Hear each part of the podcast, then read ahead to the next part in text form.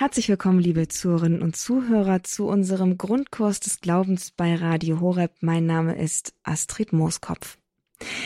Der Grundkurs des Glaubens. Grundwissen zum katholischen Glauben, das ist die Mission dieser Sendereihe und dazu habe ich heute einen ganz besonderen Gast an meiner Seite oder beziehungsweise am Telefon.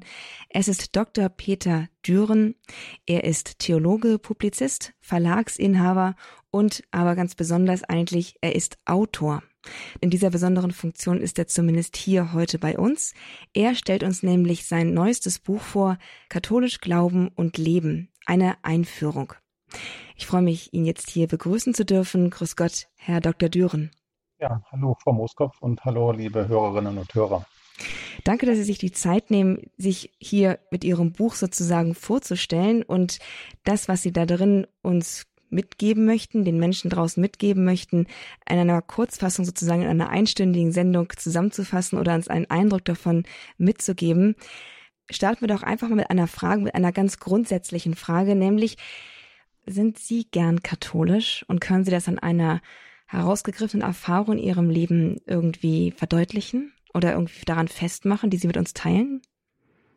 Das Katholische hat mein gesamtes Leben geprägt.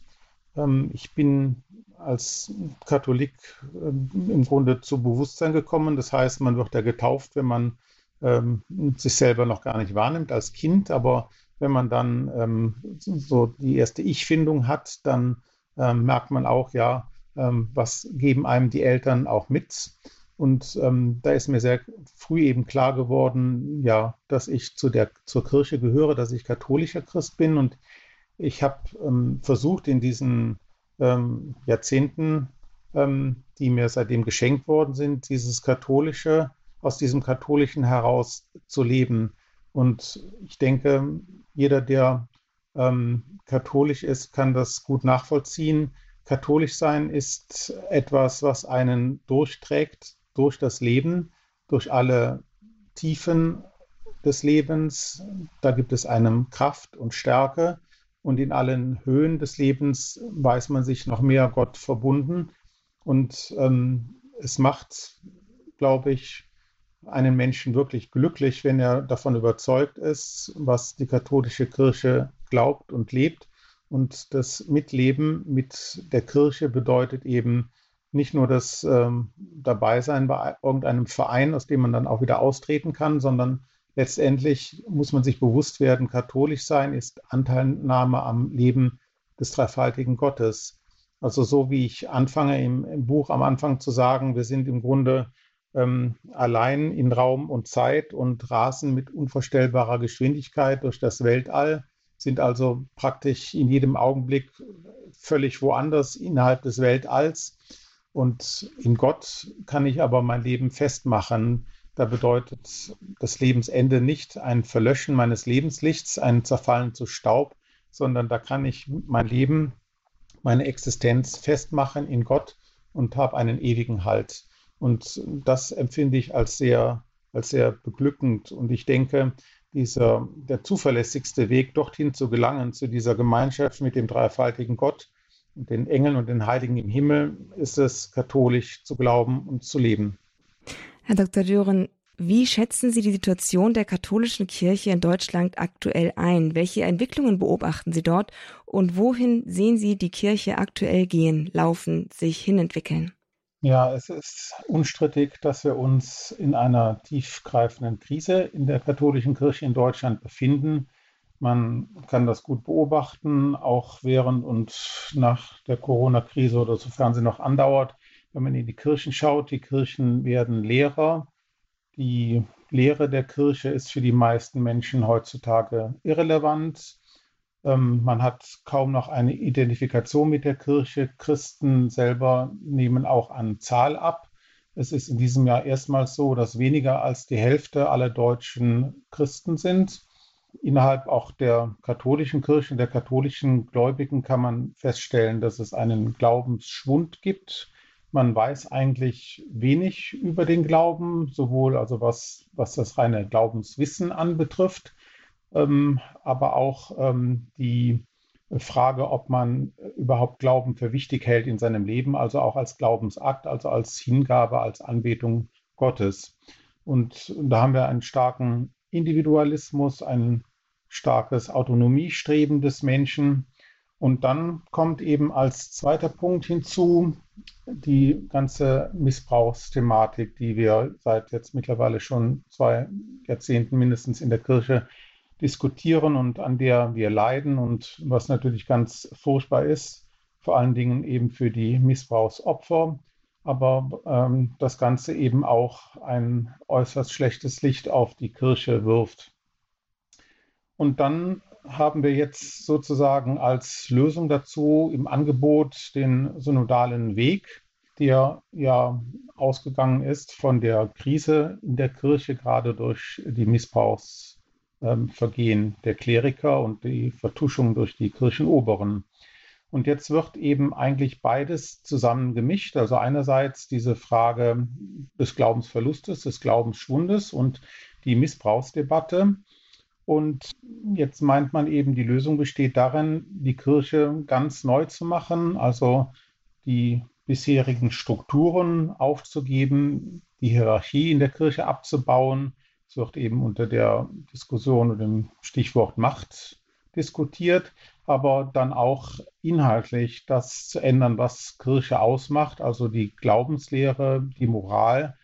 Man führt zu einer Diesseitsorientierung. Man sagt also, es geht nicht mehr um irgendwelche übernatürlichen Wahrheiten, sondern es geht nur noch darum, wie die Kirche hier den Menschen helfen kann. Und sofern sie das da nicht tut, dann hat sie ihre ähm, Rechtfertigung verloren. Man reduziert also Kirche auf pure Humanität. Dagegen haben sich in der letzten Zeit zwei Kardinäle zu Wort gemeldet. Das eine ist Kardinal Schönborn von Wien, der in der Zeitschrift Communio 3 2022 ähm, zum Ausdruck gebracht hat, dass Synode bedeutet, dass wir die Wege des Herrn gehen müssen und nicht Irrwege oder Sackgassen. Also das sagt er ganz ausdrücklich gegenüber dem synodalen Weg in Deutschland. Und er hat darauf hingewiesen, wenn in der dritten synodalen Versammlung in Deutschland darüber abgestimmt werden wurde, über die Frage, ob man diskutieren soll, ob es die Zukunft des geweihten Amtes doch überhaupt geben darf. Und dieser Antrag mit Mehrheit, 95 zu 94 Stimmen, beantwortet wurde, dann sagte er, dann sei hier etwas falsch gelaufen. Also man meint, man müsste darüber diskutieren, ob in der Kirche überhaupt noch Priester sein müssten. Und Kardinal Schönborn sagt, über eine solche Frage kann man nicht synodal verhandeln. Hier hätte das Präsidium einschreiten müssen. Das ist ein nicht verhandelbares Thema. Es gibt Vorgaben, die zutiefst in der Bibel und der Tradition der Kirche verwurzelt sind. Soweit Kardinal Schönborn. Und das zeigt schon, äh, wie weit sich vieles in der katholischen Kirche von den Ursprüngen gelöst hat.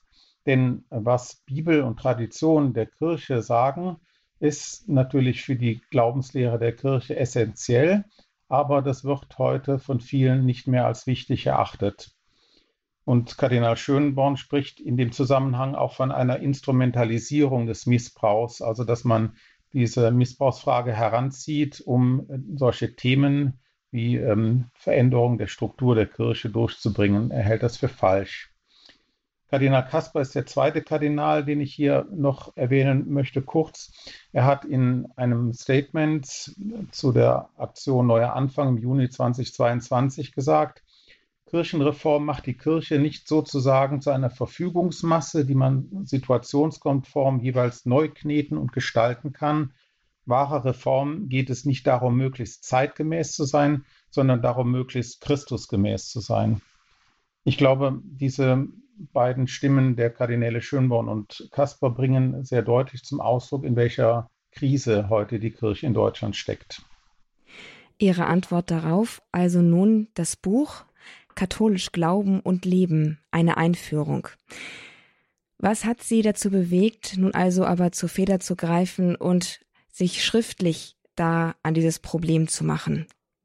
Aufgabe sicherlich der Hirten und ähm, der Theologen wäre, die Kirche von dem zu reinigen, was wirklich schlecht ist in ihrer zeitlichen Gestalt, nämlich solche äh, Angelegenheiten wie Missbräuche dürfen nicht geschehen und die sind ja jetzt nicht Ausdruck der traditionellen Morallehre der Kirche. Die, ähm, wir leiden ja nicht unter der Missbrauchskirche, weil die katholische Lehre Missbrauch begünstigen würde, sondern es ist ja gerade ein Ausdruck der Missachtung der Lehre der Kirche, dass das geschieht. Und die Herausforderung besteht heute natürlich darin, ähm, Kirche von solchen Fehlentwicklungen wieder zu reinigen und dazu zu führen, dass wieder das Eigentliche in der Kirche entdeckt ist und dass der, der Glaube der Kirche wieder deutlich wird, dass die Morallehre der Kirche wieder als etwas entdeckt wird, was den Menschen glücklich machen will und letztlich dann auch glücklich macht. Und die Liturgie der Kirche in ihrer ganzen Schönheit, die ja uns auch ja, zum Himmel ziehen will mit ihrer Pracht. Ja, ein Buch ist etwas, was bleibend sein will, wenn man einen Artikel in einer Zeitschrift schreibt. Das äh, liest man, die Zeitung wird dann wieder weggeworfen. Man kann natürlich auch, sage ich mal, noch zeitgemäßere Medien nutzen, die auch ihre Wirkung haben. Ähm, aber mein Ding ist es eigentlich, ja, ein, ein Buch zu schreiben über diese Sache, weil ich denke, in einem Buch hat man auch die Möglichkeit, sich vertiefter mit einem Thema auseinanderzusetzen Argumente zu bringen, äh, abzuwägen und auch ähm, darzulegen, aus welchen Quellen heraus man zu diesen Antworten kommt. Früher, so in, in meiner Kindheit, war das eigentlich äh, etwas, was uns mit in die Wiege gelegt wurde. Also man wuchs auf in einer katholischen Familie, nahm am katholischen Verbandsleben teil, ähm, war vielleicht Ministrant, man kannte den Katechismus, der im Religionsunterricht vermittelt wurde, man hat das Kirchenjahr miterlebt und mitgelebt, man ging sonntags in die Messe, man hat also ein, sage ich mal, ein ganz normales katholisches Glaubensleben geführt, was einen durchgetragen hat durch die Jahre, durch gute und schlechte Zeiten. Und diese Selbstverständlichkeit des katholischen Lebens, glaube ich, das ist so meine, meine Beobachtung, die ist in den letzten Jahren und Jahrzehnten langsam verloren gegangen. Also bei mir ist es jetzt 50 Jahre genau her, dass ich zur Erstkommunion gegangen bin. Und wenn ich die Zeit damals vergleiche mit heute, ist es schon ein, ein großer Wechsel. Und mein Anliegen ist es, ja, diesen Glauben, den ich selber ja auch empfangen habe, ähm, natürlich erstmal durch die Eltern, auch durch Religionslehrer, durch Freunde durch Verkündigung, dann auch selber durch eigene Beschäftigung, auch mit den Lehrdokumenten, durch ja, Begegnungen auf Wallfahrten oder äh, Pilgerreisen. Ähm, das möchte ich weitergeben, auch an, an meine Kinder, meine Enkel, aber auch an die Zeitgenossen heute. Denn viele wissen heute eben gar nicht mehr, was das eigentliche Katholische ist. Und da ist manchmal auch leider ein, ein Versagen des Religionsunterrichtes zu bedauern. Kinder, die fünf Säulen des Islam kennen, aber das Glaubensbekenntnis, das wir als Christen haben, eben nicht mehr äh, kennen. Und weil heute eben Kinder und Jugendliche außerhalb dieses kirchlichen Milieus aufwachsen, ist viel von diesem katholischen Wissen verloren gegangen. Und äh, dabei ist, das ist jetzt meine Überzeugung, gibt die katholische Glaubenslehre eben die wichtigsten Antworten auf die existenziellen Fragen des Menschen. Also es ist nicht einfach ein Hobby, katholisch zu sein oder eine nette Nebenbeschäftigung, sondern es trifft mich existenziell und die katholische Kirche ist davon überzeugt, ähm, so sagt auch das Zweite Vatikanische Konzil, dass sie mit der Fülle der Wahrheit und der Gnadenmittel beschenkt ist, also dass sie wirklich das wiedergibt, was von Gott uns gesagt worden ist in der Offenbarung und dass Gott uns eben auch die Wege ebnet, dass wir zu ihm gelangen. Und das kann das Katholische und da will mein Buch einen kleinen Beitrag dazu liefern, dass das für viele auch wieder deutlich wird. Für viele? Für wen haben Sie das Buch denn geschrieben? Eigentlich sind es drei Gruppen.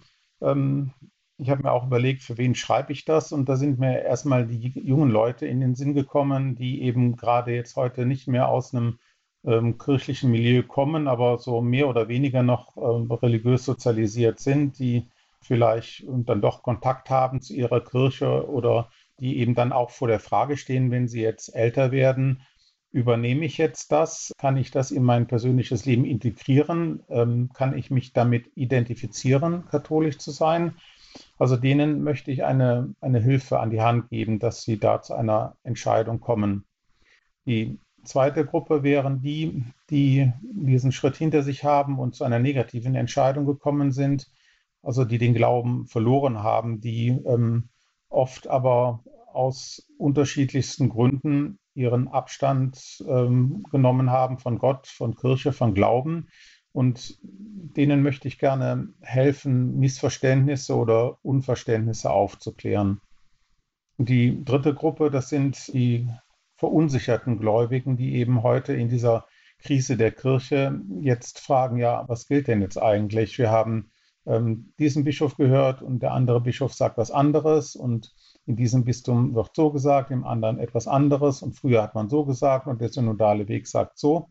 Und da habe ich selber in meinem Umfeld festgestellt, da gibt es viele Gläubigen, die jetzt völlig verunsichert sind und gar nicht wissen, ja, was ist denn jetzt eigentlich katholisch? Und da möchte ich eine Hilfe eben bringen, ähm, dass man wieder äh, weiß, was eigentlich katholisch ist. Muss man denn sonst in irgendeiner Form Vorwissen mitbringen? Braucht man irgendwie einen gewissen akademisch-intellektuellen Hintergrund, um Ihr Buch verstehen zu können? Also das Buch ist äh, für jedermann geschrieben und ich habe mich auch bemüht, es in einer Sprache ähm, zu schreiben, die von jedem gelesen und verstanden werden kann, dass man auch dann, wenn man fragt, woher nimmt er das, in den Anmerkungen am Ende des Buches dann auch Hinweise findet. Ich habe auch andere Literatur noch äh, genannt, auf die man zurückgreifen kann, wenn man da noch äh, genaueres wissen will. Aber das ist jetzt kein Buch, das abgehoben in äh, theologischen Elfenbeintürmen gelesen werden soll, sondern es ist ein, ein Buch für jedermann, der sich dafür interessiert, was glaubt eigentlich die katholische Kirche. Ja, dann wollen wir doch mal hineingucken in dieses Buch. Katholisch Glauben und Leben, eine Einführung. Sie haben das Buch in mehrere Abschnitte gegliedert, genau genommen in sechs. Es ist immer das Erste, was man tut, wenn man ein Sachbuch zur Hand nimmt. Man schaut in das Inhaltsverzeichnis, ob es wirklich auch dem entspricht, was man sich vom Titel verspricht. Und da sind, lauten diese sechs Abschnitte auf der Suche nach Gott. So der erste. Im zweiten Gott offenbart sich. Dann geht es weiter mit Gottes Wort hören. Wie offenbart sich Gott? Gott jetzt begegnen und dann im letzten Abschnitt bei Gott angekommen. Herr Dr. Düren, Sie legen sozusagen den Menschen, den Menschen, die das Buch lesen, einen möglichen Weg vor, der sie hinführt zum Ziel der Ziele, zu Gott, zum höchsten Gut. Das ist ein wirklich großes Versprechen. Wir wollen doch mal hineinhören, wie Sie überhaupt starten in diese ganz große Thematik, in die Sie hineinführen möchten. Also dieses erste Kapitel auf der Suche nach Gott beginnt mit einer kleinen Überschrift Verloren in Raum und Zeit. Wenn man in einer sternklaren Nacht in den Himmel schaut, sieht man zunächst einmal kleine leuchtende Punkte am Firmament.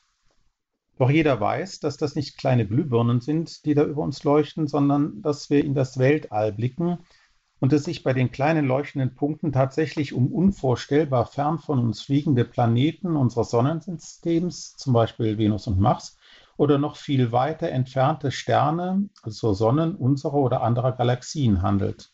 Ja, wir wissen aufgrund unserer Kenntnis der Lichtgeschwindigkeit, dass manche von diesen Sonnen seit Jahrtausenden oder Millionen von Jahren gar nicht mehr existieren und nur noch das Licht auf unserer Netzhaut auftrifft, das so lange zu uns unterwegs war, während die ursprüngliche Lichtquelle, der Stern, bereits längst erloschen ist wenn man sich dessen bewusst wird, wie schier unendlich groß das Universum ist, dann kann man wirklich anfangen zu staunen über die unvorstellbar große Welt, in der man existiert und über die Winzigkeit, die man angesichts dieser Welt selbst ist. Und man erkennt, auch ich existiere. Diese Einsicht führt dazu, darüber nachzudenken, dass die nur zu einem winzigen Teil beobachtbare, aber nahezu unendlich große Makrowelt der Universen, Sonnensysteme und Planetenbahnen ausgesprochen klug geordnet ist. Man kommt zur Erkenntnis, ich stehe auf einem Planeten, der sich, auf den Äquator bezogen, mit einer Geschwindigkeit von 1670 km/h, also doppelt so schnell wie ein Verkehrsflugzeug, alle 24 Stunden um sich selbst dreht. Und dennoch werde ich durch die Fliehkraft und zwar aufgrund der Erdanziehungskraft, nicht ins Universum geschleudert.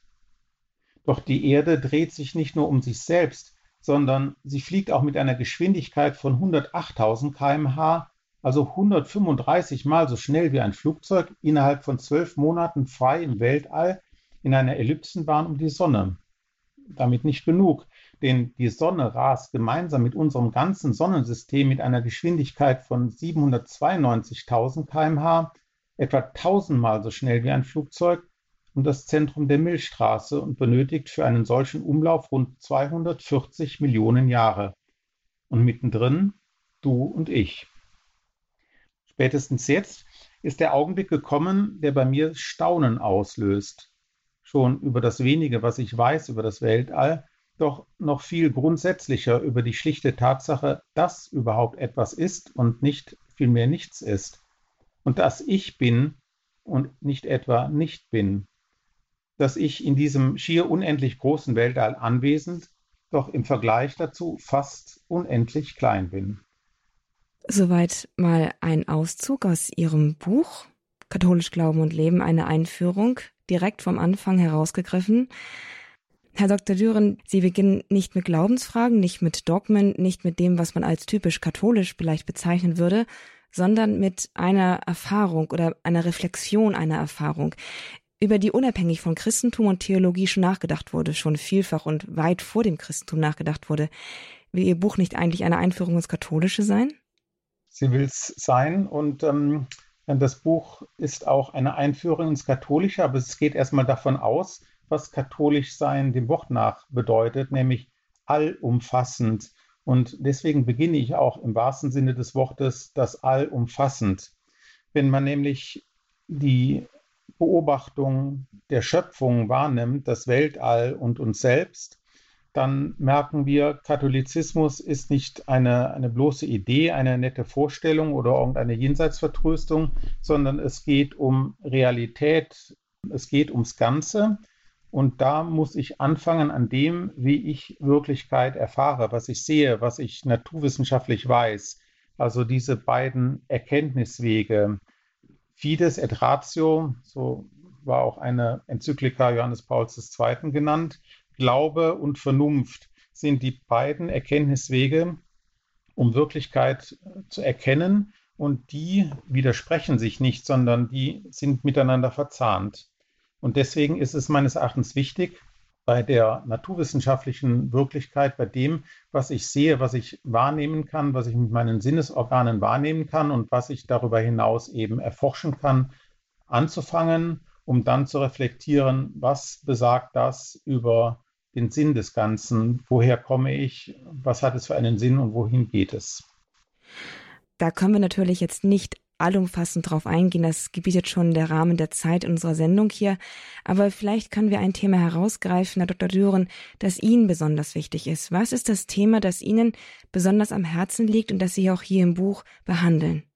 Ja, das ähm, erste Buch, das ich geschrieben habe vor 30 Jahren, war ein Buch über die Sakramente, weil mich die Sakramente immer schon sehr fasziniert haben, weil Sakramente eben nicht einfach nur fromme liturgische Riten sind, sondern nach dem Verständnis der Kirche unmittelbare Gottesbegegnung ermöglichen.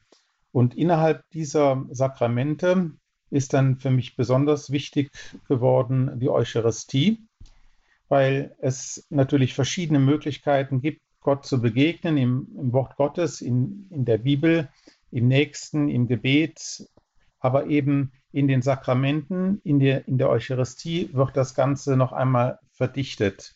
Wir empfangen als Katholiken regelmäßig die heilige Kommunion und da ist die Frage, was passiert da? Ähm, und da glaube ich, ähm, merken wir auch wieder einen, einen Unterschied, was sich gewandelt hat in den letzten Jahrzehnten, ähm, dass die Frage, was Eucharistie ist, von den Menschen nicht mehr so richtig begriffen wird. Deswegen ist es mir ein, ein großes Anliegen, das wieder deutlich zu machen, was eigentlich Eucharistie ist, dass es hier nicht geht darum, gemeinsam Mahl zu halten oder ein Stück Brot zu empfangen oder Gemeinschaft in der Kirche durch Essen und Trinken zu erfahren, ähm, sondern dass das weit darüber hinausgeht.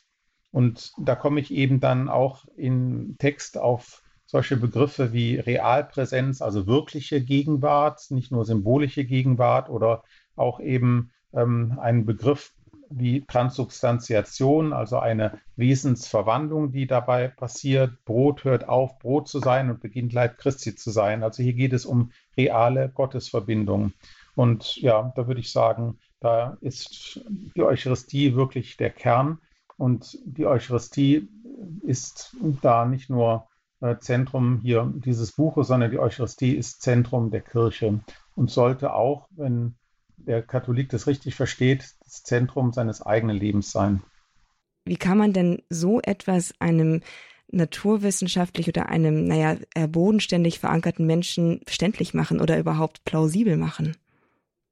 Ja, plausibel machen ist etwas schwierig bei einer Angelegenheit, die über das Menschendenkbare hinausgeht, die über das Natürliche hinausgeht, die eben etwas Wunderbares ist. Aber vielleicht könnte man in einer Analogie Folgendes sagen. Wenn ein Mensch einen anderen liebt, dann könnte man sagen, dann ist das eigentlich nichts anderes als irgendeine chemische Reaktion in den beiden Gehirnen der beiden sich Liebenden. Da passiert also irgendetwas an Hormonen, die da ausgestoßen werden und ähm, man fühlt gemeinsam das Gefühl der Verliebtheit, man liebt einander.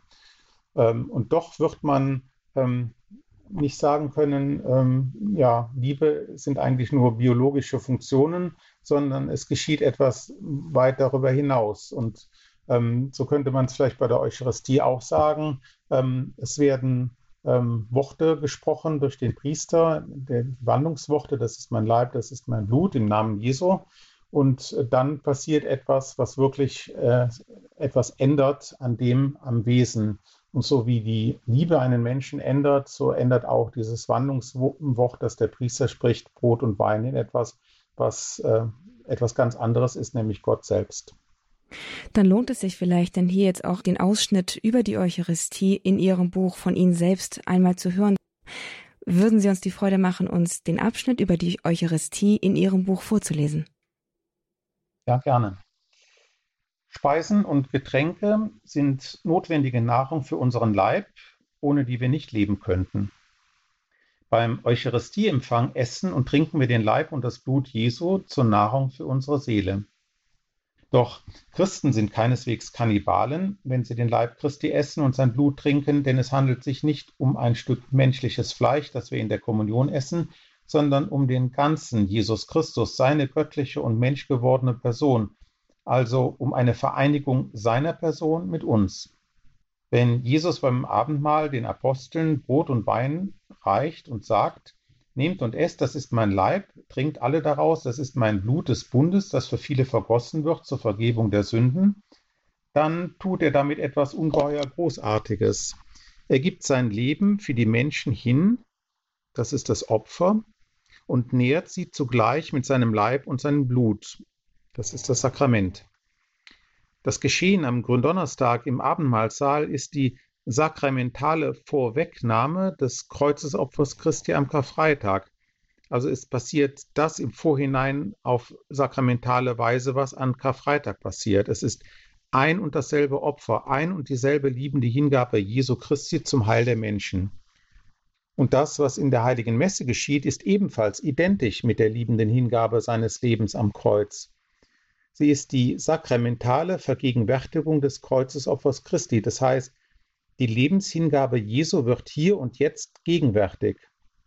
Das einmalige, blutige Kreuzesopfer Jesu vor etwa 2000 Jahren und die unzähligen seitdem gefeierten unblutigen Messopfer sind identisch. Nur die Art der Darbringung ist unterschiedlich. Und deswegen bedeutet jeder Besuch der heiligen Messe unser persönliches Dabeisein bei der Kreuzigung Jesu Christi auf Golgotha in Jerusalem am Karfreitag des Jahres 30. Die Eucharistie, Zentrum des Glaubens und Zentrum auch des Buches, das Dr. Peter Christoph Düren uns hier heute im Grundkurs des Glaubens bei Radio Horeb vorstellt. Damit geht es dann auch gleich weiter nach einer kurzen Pause.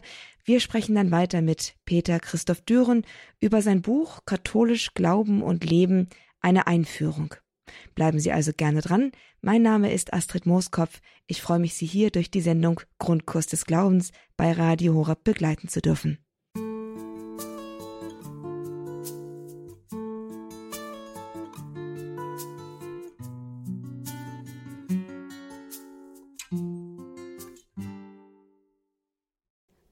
Grundkurs des Glaubens bei Radio Horeb. Heute mit einem Buchgespräch und einer daran gekoppelten oder integrierten Autorenlesung. Wir sind im Gespräch mit Dr. Peter Christoph Düren, Autor des Buches Katholisch Glauben und Leben, eine Einführung, das in diesem Jahr herausgekommen ist und im Dominus Verlag erschienen ist. Ein Buch, das den Nerv unserer Glaubenskrise trifft und eine Antwort darauf sein will und dass die wesentlichen, dass die essentiellen Themen des katholischen Glaubens verhandelt und neu nahebringen möchte. Herr Dr. Düren, ein Thema, das auch typisch katholisch ist und das Sie in Ihrem Buch verhandeln, ist die Marienfrömmigkeit, also die Stellung Marias, der Mutter Gottes, in der Glaubenslehre und in der Glaubenspraxis. Herr Dr. Düren, was geben Sie dem Leser über Maria in Ihrem Buch denn zu wissen mit? Und was muss man als Katholik klugerweise über Maria wissen? Ja, es sind eigentlich zwei Punkte. Das eine ist die Frage, was lehrt die katholische Kirche über Maria? Also wie sieht die Mariologie aus? Und das zweite ist, welche marianische Frömmigkeit ähm, ergibt sich daraus? Bei der Marienlehre, da geht es um die vier Mariendogmen, also die unbefleckte Empfängnis, die immerwährende Jungfräulichkeit, Maria als Gottesgebärerin und die Aufnahme Mariens mit Leib und Seele in den Himmel. Das sind die, kann man sagen, vier Mariendogmen der katholischen Kirche. Und daraus, das versuche ich zu erklären, was eigentlich damit gemeint ist, denn das verstehen auch manche falsch. Da wird dann unbefleckte Empfängnis mit Jungfräulichkeit oder Gottesgebärerschaft verwechselt. Und der zweite Punkt ist die marianische Frömmigkeit, die sich daraus ergibt. Also welche Gebete sprechen wir zu Maria, das Ave Maria, den Rosenkranz, andere Gebete.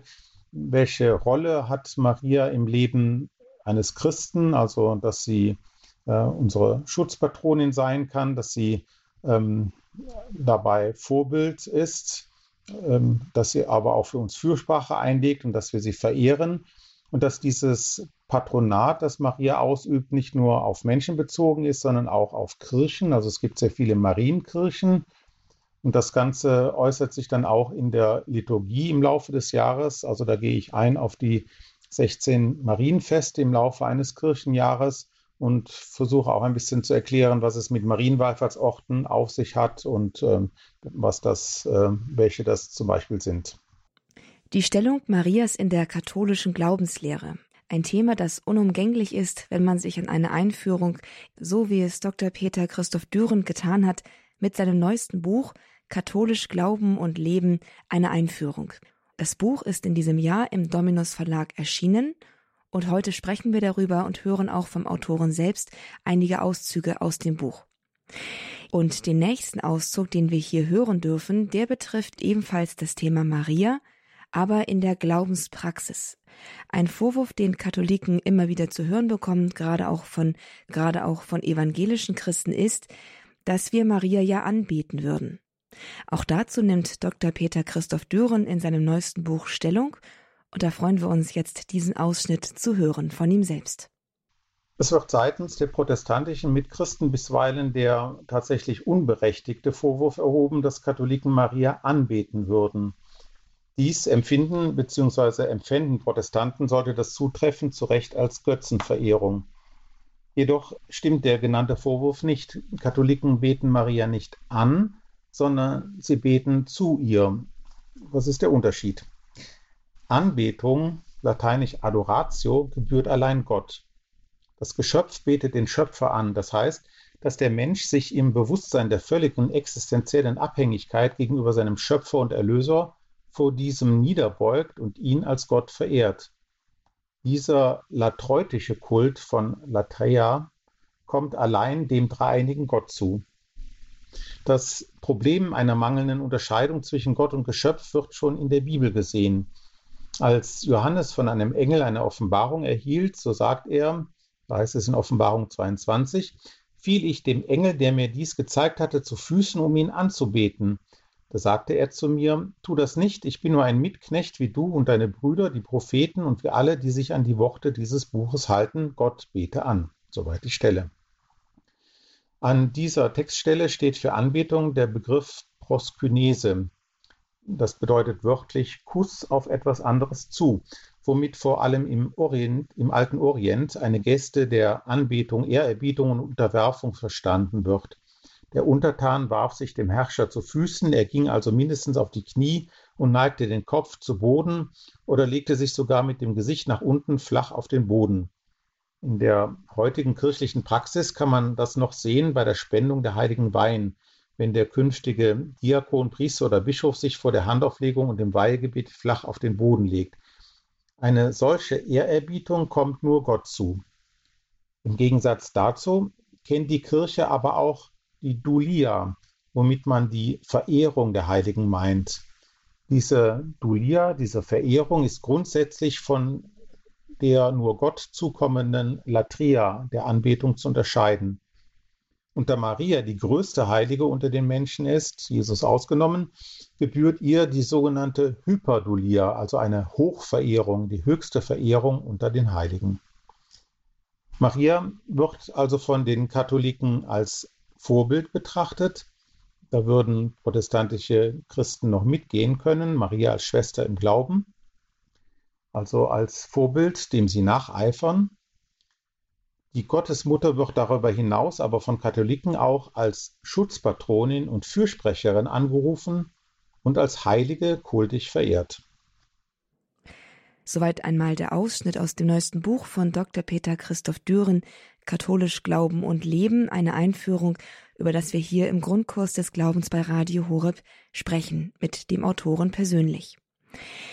Und ihn möchte ich jetzt auch gleich im Anschluss fragen, wo wir gerade beim Thema Maria sind. Stichpunkt Maria 1.0 und meine Frage an Sie, Herr Dr. Düren, ist das Frauenbild, das die katholische Kirche mit Maria in das Leben der Gläubigen transportiert, eigentlich noch zeitgemäß? Ist es ein modernes und also heute auch noch lebbares Frauenbild, an dem man sich auch noch orientieren kann? Ich denke, Maria war damals zu ihren Lebzeiten eine moderne Frau und sie ist und bleibt auch heute eine moderne Frau. Eine Frau, die feststeht im Glauben, die auf Gott hört, ihn handeln lässt und ihm folgt. Also deswegen Vorbild für uns dann auch Schwester im Glauben. Und wenn man sich die Konstellation in der Heiligen Familie anschaut, dann muss man doch eigentlich sagen, in der Heiligen Familie ist Maria wichtiger als der heilige Josef. Also da kann man eigentlich nicht von einem Patriarchat in der Heiligen Familie sprechen. Maria ist die Begleiterin Jesu, sie ist seine erste Jüngerin, sie steht unter dem Kreuz, sie weicht also dem Leiden nicht aus, Sie bleibt bei den verzweifelten Aposteln, wird sozusagen zur Ersatzmutter des Lieblingsjüngers Jesu, des Johannes, und damit eben auch zur Mutter der Glaubenden. Ähm, ich denke, dass Maria somit zu einem Prototyp wird, zu einem Ideal eines Menschen, so wie ihn Gott gedacht hat. Und es zeigt Maria in ihrem Leben, wie man als Christ leben muss, eben ganz im Gehorsam gegenüber Gott, in der Nachfolge Jesu, auch im Aushalten des Leids. Da war Maria wirklich eine ganz starke Frau, wenn man sich das vorstellt, wie sie unter dem Kreuz mitgelitten hat. Aber auch in der Freude des Osterjubels. Sie ist dann schließlich auch der erste voll erlöste Mensch mit Leib und Seele im Himmel. Also Maria ist keineswegs irgendwie nur ein, ein braves Lämmlein, etwas Passives, sondern Maria ist eine ganz aktive, eine starke Frau, eine, ähm, ein Mensch, der das Christsein wirklich realisiert hat, bis in die letzten Winkel ihres Lebens und äh, durch alles Leid hindurch bis eben hinauf in den Himmel, in den sie dann aufgenommen worden ist. Und das hat einen überzeitlichen Charakter, wenn ich Sie richtig verstanden habe. Ja, damit bleibt Maria aktuell. Ähm, Maria ist nicht überholbar, also weder ihre historische Gestalt noch ähm, die Lehre, die wir über Maria in der katholischen Kirche bekennen. Es gibt nichts Höheres, nichts Besseres als ähm, äh, diesen Menschen innerhalb der Geschöpfe Gottes. Maria ist das Ideal eines Menschen und das ist nicht noch verbesserbar oder änderbar. Das letzte Kapitel Ihres Buches dreht sich um die katholische Kirche als Gemeinschaft. Warum haben Sie das ans Ende gesetzt? Und was meint Gemeinschaft hier eigentlich? Denn offensichtlich ist das etwas, was einen zusammenfassenden, irgendwie, ähm, ja, nicht nur einen Schlusspunkt, sondern auch einen umfassenden Charakter für Sie hat, wenn es am Ende eines Buches über die katholische Kirche steht. Ja, man könnte natürlich sagen, ähm, Kirche als Gemeinschaft, ähm, da sind wir eigentlich eher beim Anfang, nämlich wenn wir getauft werden, werden wir hineingenommen in die Gemeinschaft aller Christen. Und da steht eigentlich Gemeinschaft am Beginn des Lebens. Und ähm, wenn man dann äh, an das Ende des Menschen ähm, denkt, dann könnte man eher sagen, ja, letztendlich stirbt doch jeder dann allein. Ähm, aber das ist aus katholischer Sicht eben nicht so, sondern ähm, in den Sterbegebeten wird das auch deutlich, da ähm, soll es ja möglichst so sein, dass der Christ in Gemeinschaft ähm, aus diesem Leben scheiden soll, also dass er begleitet ist von Menschen, die ihn an der Hand nehmen.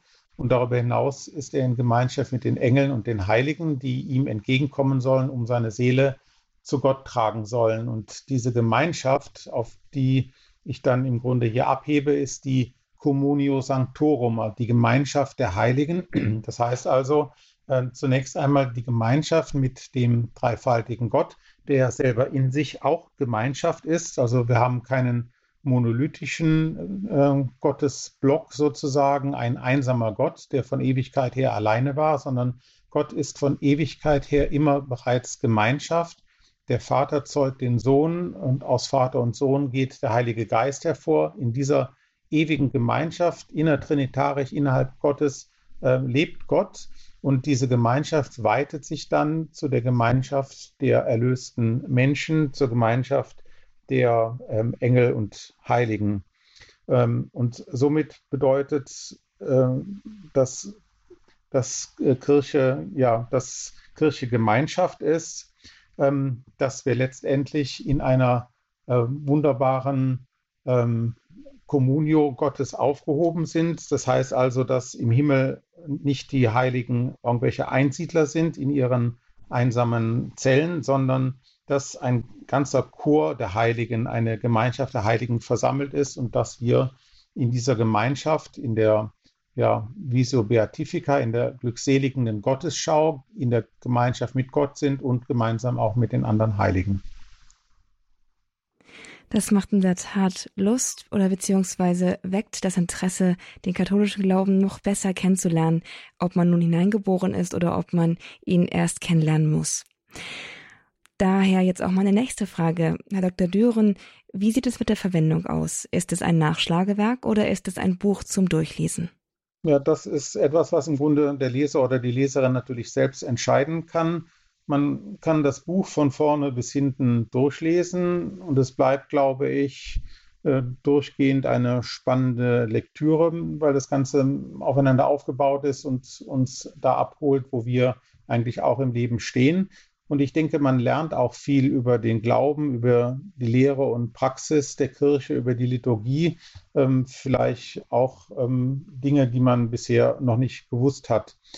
Man kann natürlich auch vom Stichwortverzeichnis ausgehen und ähm, sich bestimmte Punkte heraussuchen, die man schon immer wissen wollte über den katholischen Glauben und da eben Antworten auf spezielle Fragen suchen, die einem gerade durch den Kopf gehen. Aber insgesamt, egal welchen Weg man geht, denke ich, lernt man viel über Glaubenslehre, über Liturgie und über die Frömmigkeit. Das auf jeden Fall. Und wer jetzt Interesse bekommen hat und dieses Buch erwerben möchte, es sich mal anschauen möchte, der kann das tun. Und zwar kann er das Buch im Dominus Verlag erwerben.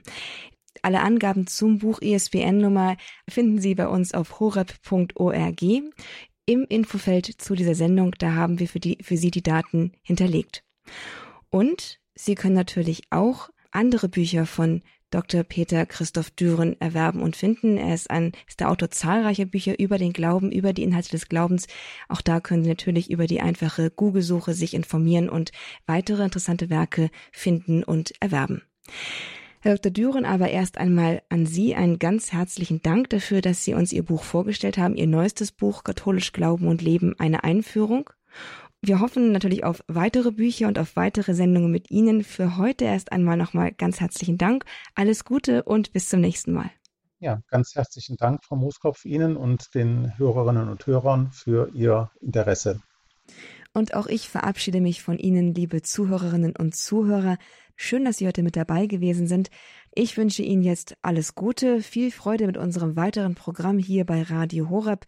Bedanke mich an dieser Stelle auch für Ihre Unterstützung, die Sie uns in so vielfacher Form zukommen lassen, finanziell und ideell und erinnere Sie gerne auch nochmal daran, für alle, die es nicht wissen, dass wir ein rein spendenfinanzierter Sender sind. Gerne begleiten wir Sie mit Sendungen wie diesen und einem geistlichen Programm durch den Tag, leben dabei aber vollständig von Ihren Zuwendungen.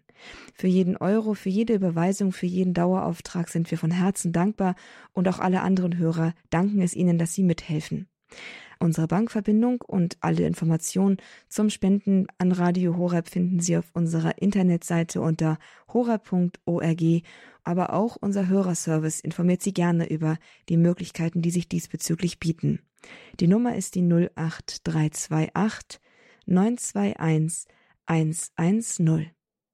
Und damit verabschiede ich mich, bedanke mich noch einmal ganz herzlich, wünsche Ihnen noch einen gesegneten Tag, alles Gute und viel Freude mit dem weiteren Programm. Ich bin Astrid Mooskopf, hier ist Radio Horeb, Leben mit Gott.